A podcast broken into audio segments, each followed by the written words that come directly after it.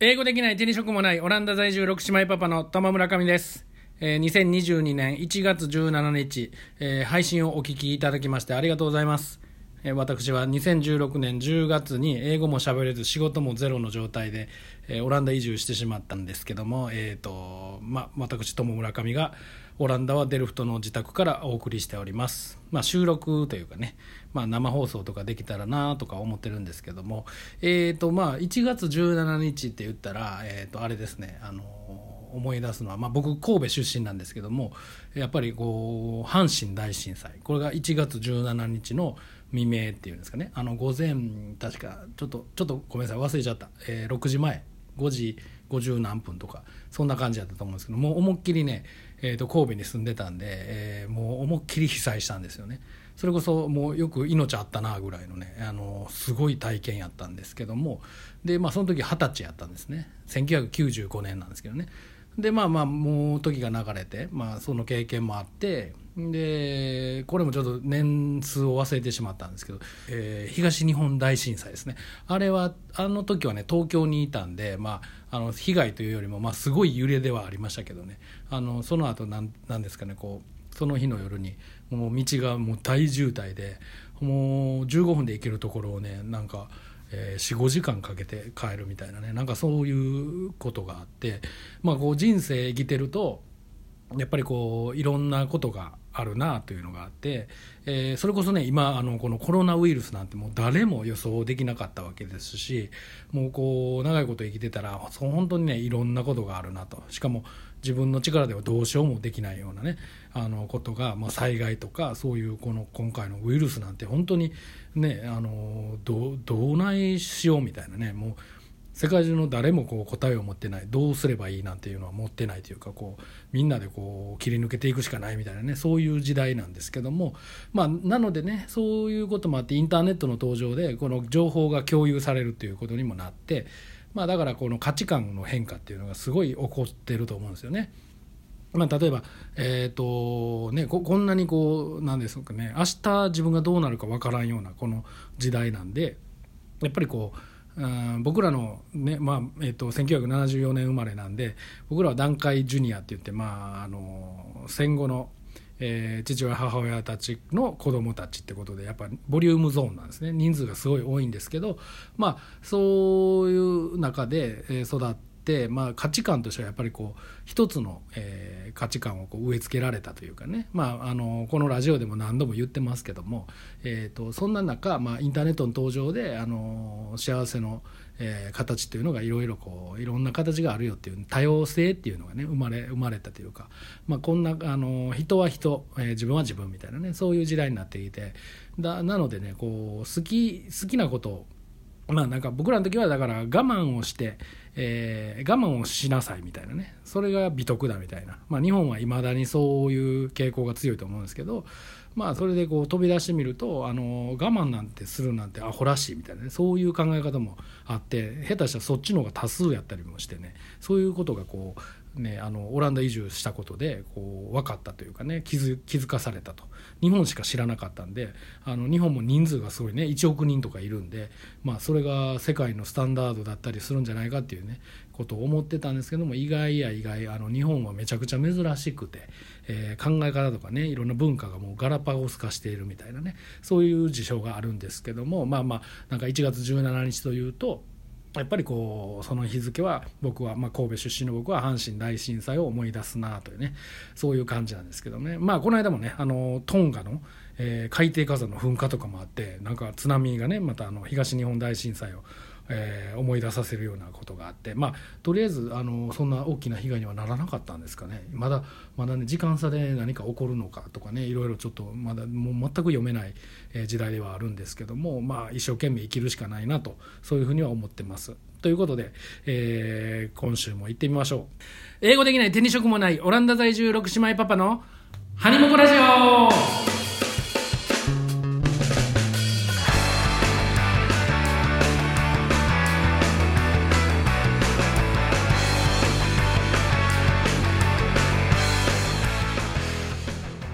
この配信は空港送迎プチ引っ越し運転講習などオランダでのあらゆる移動をサポートする日本人ドライバーサービス in オランダの提供でお送りいたします。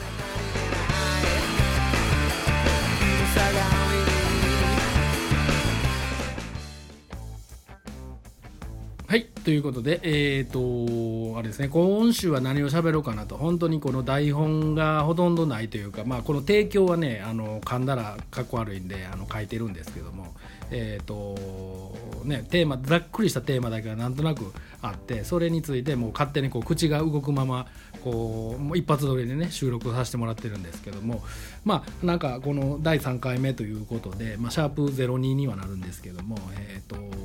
オランダ移住にねついて、えー、話してるんですけどもね先週は、えーと、結局、えー、オランダ移住をひらめいてから、えーと、オーストラリアにあ違う違う違う海外移住をひらめいてからオーストラリア行こうってなったけどオーストラリア難しかったよみたいなねそういう話やったと思うんですけどね。今週はそれでオランダを見つけてオランダ移住するにあたってっていうところでまあなんかその辺を掘り下げたいんですけど、まあ、そもそもねだから調べた時にねそれがだから2016年やったんですけども調べた時に要はまあ僕もあのタイトル通りね英語も本当にできないわけですよ。あの全く喋れないしヒアリングも全然分かんない。もう何言ってるか全く分かんない。お手上げの状態で。しかも手に職もないっていうのは本当にそうで何かこう例えば美容師さんだったりとかななんかこう人に誇れる職ですね。手に職いわゆる職ですね。それが本当に何もない状態で、まあ、芸能界で、えー、まあ、あのバンドをやってたりとか楽器を弾けるとかはあるけどそんなもんね上手い人なんか山ほどいるしそもそもそれで食うていこうなんて思ってなかったしそのまま芸能界のそのマネージャーとかになったけど、まあ、何でも屋ではあるけどなんかかにねこうつと突出してるわけでもないみたいなね。で結局パソコンもなんか見よう見まねで独自でえーと、エクセルをねエクセルとかワードとかこう使うようになってあの自分は何ですかねこうそういうのが扱えるって勘違いしてたんですけどもあそれこそねこの話したか忘れましたけどねあの芸能界を一回辞めた時に大阪にあ東京やったんですけどねそれで大阪に帰るまでのちょっとねブランクがあったんですよ数ヶ月まあその当時住んでたマンションを、えー、売却するっていうのにやっぱりいつ売れるかわからんっていうのがあってまあそのその期間がちょっとあったんであの辞めた次の日にね、まあ、うちの奥さんがね、まあ、あの派遣会社に登録して明日面接やから行っとよ行っておいでと。で「えー、何それ?」って言いながらまあねちょっとでもこう収入がもうバスッとなくなったわけやから、えー、派遣会社にでも行ってねあの仕事があったらえー、いただきたいみたいな、ね、ことで勝手に登録されていよいよね芸能界からあ芸能界しか知らない自分が、えー、派遣登録っていうのに行ってみるわけですね。でまあ僕としてはこうね今までマネージャーとしていろんなことをやってきたわけですからパソコンもねある程度で独学ですけどエクセルやらワードやらでねこう資料を作ったりねプレゼン資料とかなんかあのタレントのプロフィールとかをこうやっていじったりとかイラストレーターを扱ったりとかフォトショップを扱ったりとかいろんなことやってたんでもうある程度もう僕はどこでも通用するぞみたいなねそういう自負があったわけですね。であのその派遣登録の、ね、新宿のなんか L タワーかなんかに行ってほんでもうちょっとねもう楽しもうと。その時だから38区とかなんでまあなんかこう自信もあると。社会人としてももう油がの乗りまくってるみたいなね。そういう時やったんですけどそれで、えー、と行ってほんでそのビル行ったらまあなんか見たことないようなねもう上の方にエレベーターで行ってで通されてなんか,、うん、なんか絶対自分より年下のね女の子が受付してくれてで要は試験はねなんかパソコンが置いてあってそこにこう画面で自動的に出てくるわけですよ。例えばあの経理のこのなんですかね、えーと、表表みたいなのが並んでてそれをあのエクセルでねあの円円グラフにせよみたいななんかちょっと忘れましたけどワードとかでもこうこれをこう変換せよみたいなのがバーッとどんどん続くんですけど全くできないわけですよ。何これみたいな。こんな機能使ったことないみたいなね。エクセルもワードもあわあわ言うてるうちにもう時間切れ言うて次の問題言うてもうほぼ0点で何もできなくてそれこそねブラインドタッチとかもなんかできてんのかできてないのかわからんというかもうあの3本指打法みたいなねこの独自で編み出したもうそれが定着してしまってみたいなねことで誰に誰に教わったわけでもないし、まあ、この僕がだから段階ジュニアっていうのもあってそれこそ社会に出たらあのパソコンがまだ会社に1台ぐらいしかなくてみたいなねそんな時代だったんですよインターネットもそれこそ ISDN っていうのから始まってでインターネットって何やみたいな。あのよう覚えてるのは25歳であの初めてね会社員になったわけですけどもいわゆる芸能プロダクションに入ってあのインターネットにつながってるのはあの1えー、Mac1 台だけみたいなねそんな会社やったんですよ。ほんでホームページってなんやみたいなねそんな世界あのそんな時代やったんですけどね。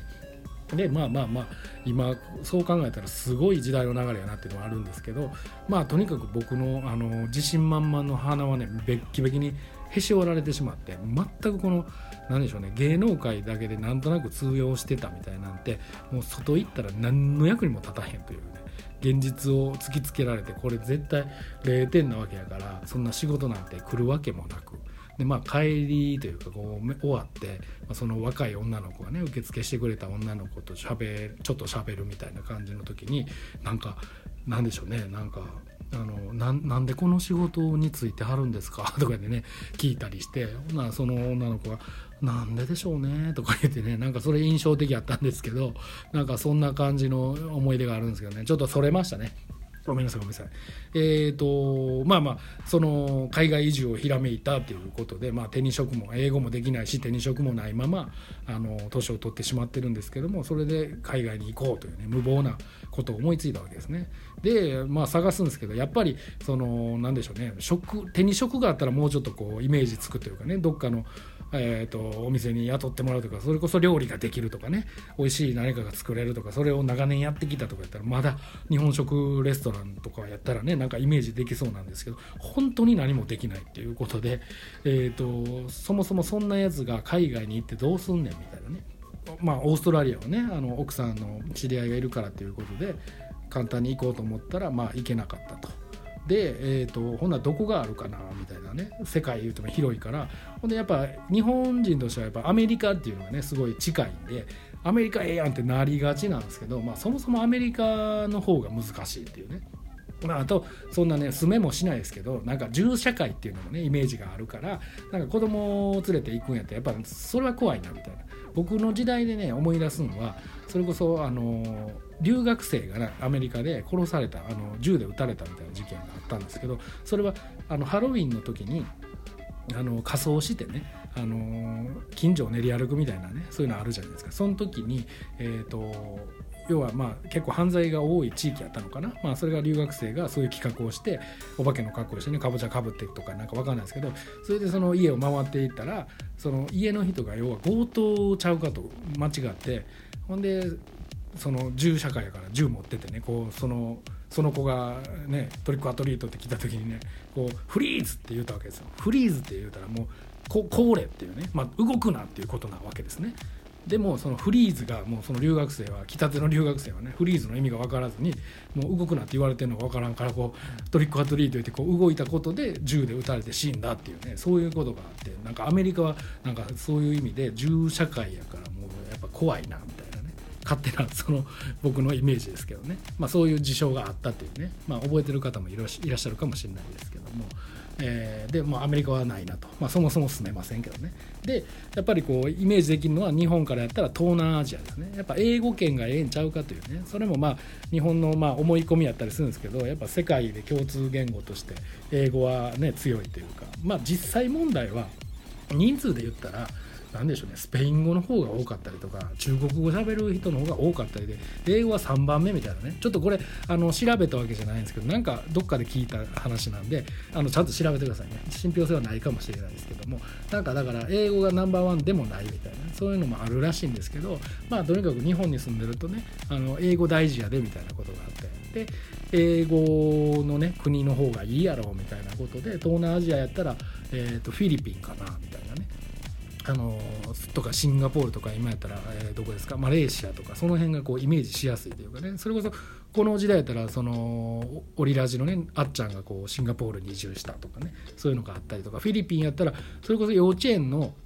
子供が幼稚園行ってた時の英語の先生がねフィリピンからちょあの派遣されてきてたというかね。あの多分そういうビザがあるんでしょうね日本に。あの派遣されたというか、まあ、フィリピン人でネイティブの英語をこう子供たちに教えるみたいなねそういう枠があって。それはあのその時の娘が通ってた幼稚園のあの園長先生とか会長さんが言ってたんです。いっぱいいろんな国をね試してあの、え、それこそ欧州だったりとかヨーロッパだったりとか、え、アメリカの方だったりとかいう先生を、えーと、にやってもらったけどやっぱ極めて、えー、日本人に近い感覚っていうのがフィリピン人ですごくちゃんと働いてくれるしっていうねこうフィーリングがあったからもうフィリピン人がいいってなったっていうのがねすごい印象的やったんですけども、まあ、そういうイメージもあってねフィリピンもいいんじゃないかみたいなねことを思って。ただやっぱりこう近い日本からね数時間で行けるイメージというかそう近所に行くイメージでなんかせっかく海外行くのに近所ってなんか面白くないなっていうねなんかそんなようなねあのことを考えたりして面白くないな言うたら失礼ですけどなんかこうイメージがこうなんとなくあるなって。あとまあその暑いとか赤道付近とかこうっていうのも衛生面とかねあの湿気とかあのそういうのもなんかねなんかちょっと抵抗あったりそれで、えーと、周りのねその、まあ、奥さんの友達のオーストラリア人とかが、まあ、日本びいきで日本に住んでたりするんですけどもそういう人はね、まあ、もちろん日本が好きやからっていうのもあるけどこうせっかく日本にいるのにそのアジアの他の国に移住するってなんかなんかこうねそそんなん言ったら失礼なんですけどその人のイメージとしてはグレグレードを下げるみたいなねせっかく日本っていう素晴らしい国から移住するのになんかねあの東南アジアを選ぶってどうなんみたいなねそういうことを言われたりしてそっかみたいなねことがあってでほんならどこがあんねんっていうとこでネットで探してオランダを見つけると。えーと、なんでオランダやっていうのはあのもう今だいぶねあの注目されてはきてると思うんですけどもでもまあ日本でもまだまだね1%とかもうあそんないかないですね。もう0.0何パーセントの人がその事実を知ってるぐらいと思うんですけども、えーと、ちょっと調べたんですけどねあの日本とオランダの間で1912年に締結された日蘭通商公開条約。っていうのがあってでこれが有効で、まあ、要は日本人はオランダに来てこう就労ビザっていうのなく労働許可なくもう自由に働けますみたいなそういうのが実はあるんですね。でこれがね実はあの忘れられてたんですよ。戦争とかでね、まあ、1912年ですからもうそんなことみんなが忘れてた中でなぜ発見されたかというとですね2012年に、えーとまあ、結構最近ですね10年前ですよね。でロッテルダムに小風館でね松の風の館とかでね小風館という財団法人があってそこがまあ小風館っていうね建物をね日本庭園ですね。をあの建てるっていう企画があってでオランダでオランダ人でねそんなあの日本庭園建てる言ってもこうみんなどなんそれどんなもんなんやということで日本から宮大工さんをこう呼んでであの監修してもらったり実際にねその建てるに手伝ってもらったりみたいなそういうことがあったらしいんですよ。商風館側がそのまあまあ、観光ビザで来てもらってね、まあ、そのそこでちょっと働く働いて報酬を上げるぐらい、まあ、問題ないやろぐらいのね感覚でおったらしいんですけどこれがね実は問題になって、えーとまあ、政府側っていうんですかオランダ政府側がその商風館に対して就労不当やっていうことで、えーとね、当時の6万ユーロの罰金を課せられたそうなんですよね。6万ユーロ言ったら何ぼですか、えー、130円 1, 1ユーロ130円やったらまあ780万円。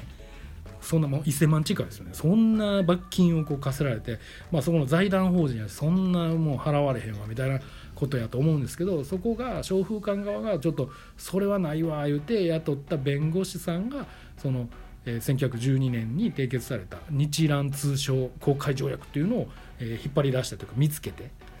これがあるやないかとそれには日本人はオランダであの自由に働けますっていうようなね文言がね書かれてるということででそれがね勝訴したらしいんです。でそこからその再発見があって、えーとまあ、それを根拠としてオランダにおける日本人の労働許可取得は必要ないっていうことでそれが正式に、えーと、あ2014年の12月に裁判でその商風館側が勝訴してで2015年の3月にそれが正式発表になったとこれがねあの僕らこの日本人が今どんどん増えてると言われるオランダですねオランダ移住の引き金にこのブームって言ったら言い方あんまり良くないんですけどもこうどんどん見つけられていってるんですけどこの日本人がまあもう許可なく自由に働けるっていうねことが2015年3月に正式発表になったっていうねこれがスタートなんですね。ということで、えーと、ちょっと前半戦ねいろんなことにも脱線しまくってしまいましたけどもまたこの当時、えー、若かりし頃にやってたバンドジェムストーンのね僕らのバンドなんですけど僕はベーシストとして参加してたんですけども曲を1曲挟みたいと思うんですけども、えーと、この曲はですねあの昔、まあ、アマチュアバンド時代に、えーと、奈良県のね王子町っていうところが毎年ベルフェスタミュージックグランプリっていう、えー、と企画をねあのイベントをやっててそれがアマチュアバンドコンテストやったんですね。で、あのー、毎年それがあるのは知っててえっ、ー、とねそんで確かね1996年に応募してした曲なんですねこれが。これでこれええ曲やん言うて僕らでこれで出してみようか言うてほんならあのー、書類審査というかテープ審査っていうんですかねこう、えー、通ってまああの、M、漫才の m 1みたいにねこう10組ぐらいでこう戦うんですよ。その1曲をやって審査員にこう聞いてもらってあのどれが良かったかみたいなねそういうグランプリなんですけどほんならね僕らね優勝したんですよこの曲で。それがねだからベルフェスタミュージックグランプリの、えーと、王者になったというその年のね1996年やったと思うんですけどね。でまあそれが割とねデビューのきっかけにもつながったっていうねそういう曲なんですけどまああの僕らのジェムストーンらしいあのポップな曲になってます。聴いてください「エターナリー心惑う時思う歌」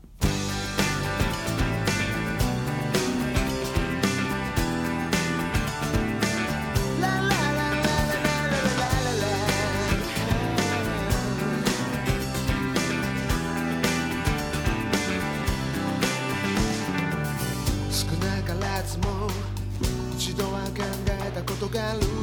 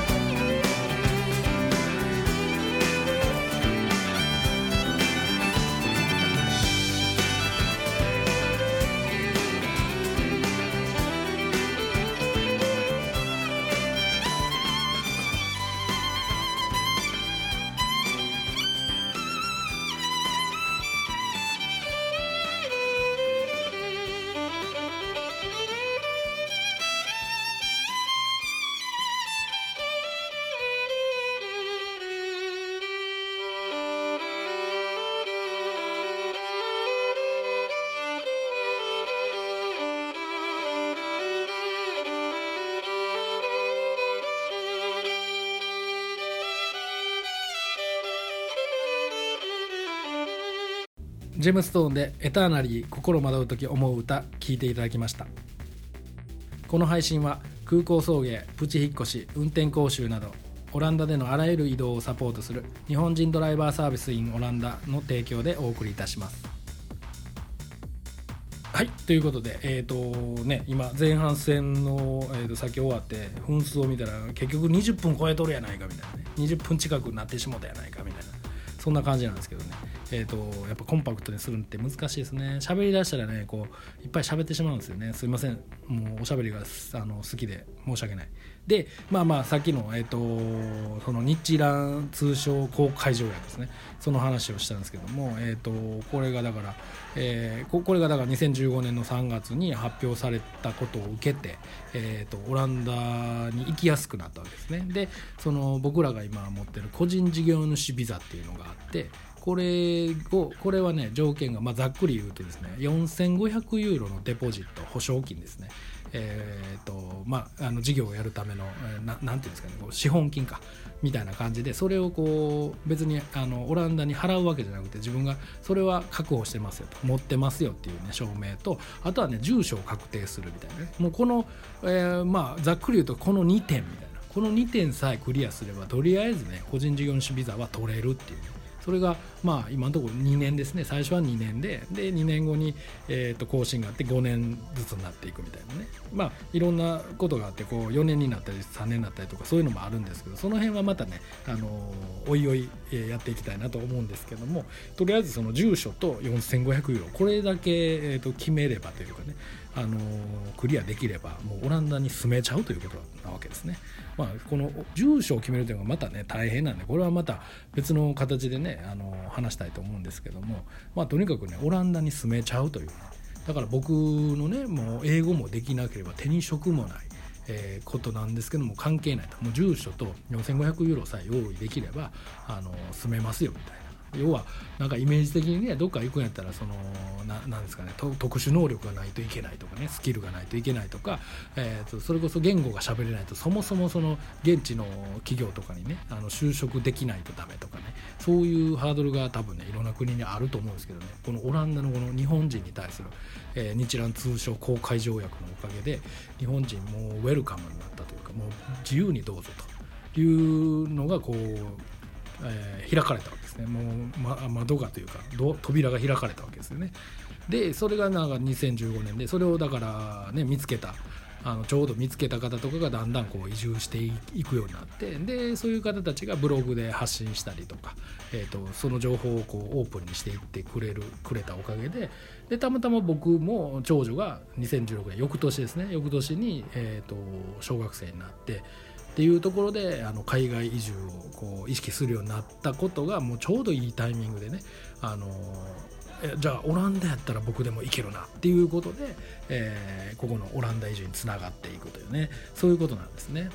ごめんなさい。さっきねあの住所決めて4500ユーロあったらビザ取れるって言いましたけどこのビザを取るための申請料みたいなのもちゃんとあって、えっと、ごめんなさいね。だいぶはしょったんでね。じゃあもろもろお金はねもちろん航空券代もかかるしっていうのでねちょっとその辺は切り取らんといてほしいんですけどまあビザの申請料っていうのが当時何ぼやだから1216ユーロとかなんかなんか半端なんですけどね。今ま、まあ、だんだん上がってきてて今いくらになってんのやろ？今1400台とかになってるんですかね。でだからどどんどん上がってっちゃうのかなっていうのはあるんですけど、まあ、当時1216で、えーと、それこそ日本人はあのスイス人もあの優遇されてるというかこう無条件であの来れますよみたいなのがあるらしいんですね。で、えーと、その日蘭通商公開条約ですね。そのその条約によると、まあ、だからスイス人と同等であるみたいなね。そういう文言もあるのかな。なんかそういう解釈なのかちょっと分かんないですけど。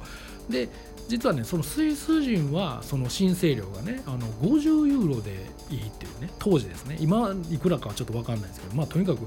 えーと、日本人の1216当時の、えー、に比べたらめちゃくちゃ安いわけですよね。でなんか誰か分かりませんけどね。それを、えー、と知った日本人がね、えーと、それは不当なんじゃないかと。スイス人と同じやったら申請料50ユーロのはずやということでなんかねオランダ政府に対してこう裁判を起こしたらしいんですよ。これもまあその当人も知らないし実際ねどんな人か日本人だったかとかも全然まあ日本人ではあったでしょうけど。誰か分かんないですけどそれをあの不服とした、えっと、裁判をね起こしたっていうことらしいんですよね。なんかね確か当時僕もそういうのはインターネットでなんかちらほら見かけたようなねそんな記憶はあるんですけど結局ねそれがね認められなかったっていうことで、えー、それがだから2010結果的にですけど2016年いっぱいでその労働許可なく働けてるっていうのは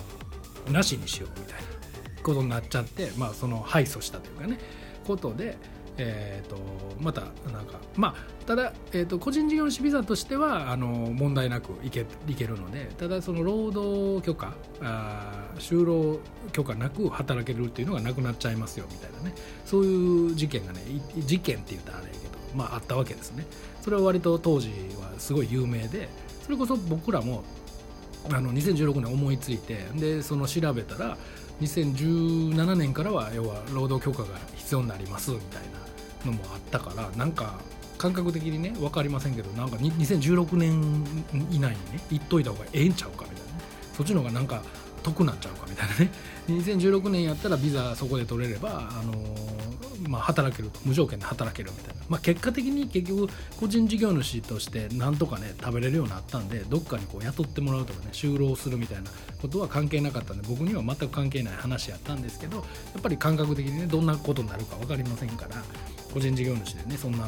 行ったことない海外でうまくいくなんて全然ね分かりませんからね。あのそれこそなんかイメージとしてはね今考えたらすごい甘いですけどどっかのねあの日本食レストランとかがあったらそこにこう頭下げてなんとか厨房に入れてくださいみたいなねそういうこともなんか意識しながらねおった記憶があるんですけどもまあ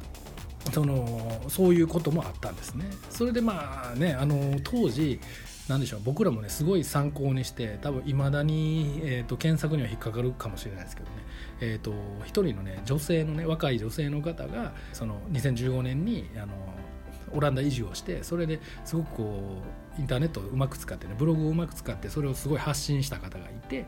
でその人がそういう情報をどんどんね出してくれてて僕らもそれがあったからこそあの来れたっていうのもあるんですけどまあでもその人が、えーと、何ですかねその裁判を起こしたっていうね当人に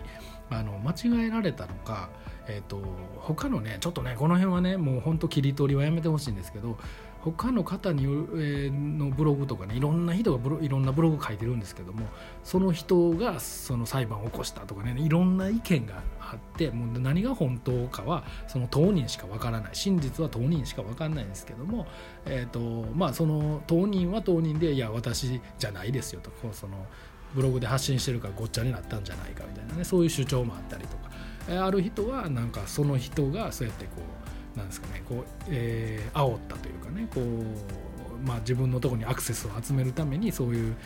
パフォーマンスとして裁判まで起こしたんちゃうかとかほんでそのおかげで敗訴したことでなんかね余計なことしやがってみたいなねそういうことがあったらしくて。でやっぱその当時かなりのバッシングを受けたっていう話。それもねあの実際に僕が見たわけでも当人から聞いたわけでもないけどやっぱまあまあ想像には安いと思うんですよね。なんか余計なことしやがってみたいな。あのバッシングとか球団を受けたみたいなね。だからその方のねだからこのラジオしゃべる前にちょっとねそれは調べたんですけどその方のブログとかはやっぱりもう2017年ぐらい止まっちゃっててその方がどうなったかもう帰国さ帰国されたのかねあの他のところに移り住んだのかというのはもう全然分かんないですけどね、まあ、オランダにいるのかっていうのは分かんないですけど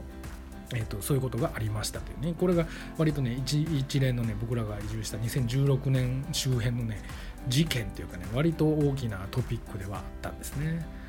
ということで、えーと、今回はなんかこのオランダ移住なぜ、えーと、オランダは移住しやすいかというかねこの日蘭通商公開条約について、えー、ざっくりね僕の言葉でえーと、お話しさせていただきました、まあ、あの細かい話はちゃんとインターネットとかねあのご自身でちゃんと調べていただいてあの、ね、このラジオでバッて聞いてねあそうらしいんやってもう切り取ってねええ感じで自分でアレンジしてええように解釈してみたいなね村上がこんなこと言うてました。オラあのオランダめっちゃあのまあほんまのことを言うてますけどねあの、まあ、ちゃんと吟味してね自分で、えーと、自分の目で確かめながら、まあ、一つの情報としてえ取り扱っていただけたらなと思います。ということで今回の「ハニモコラジオ」はこの辺で。また次回ということでさよなら。バイバーイ。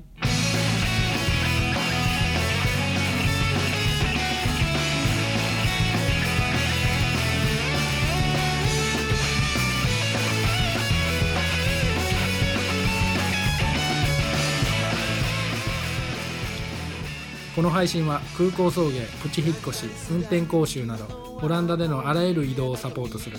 日本人ドライバーサービス in オランダの提供でお送りいたしました。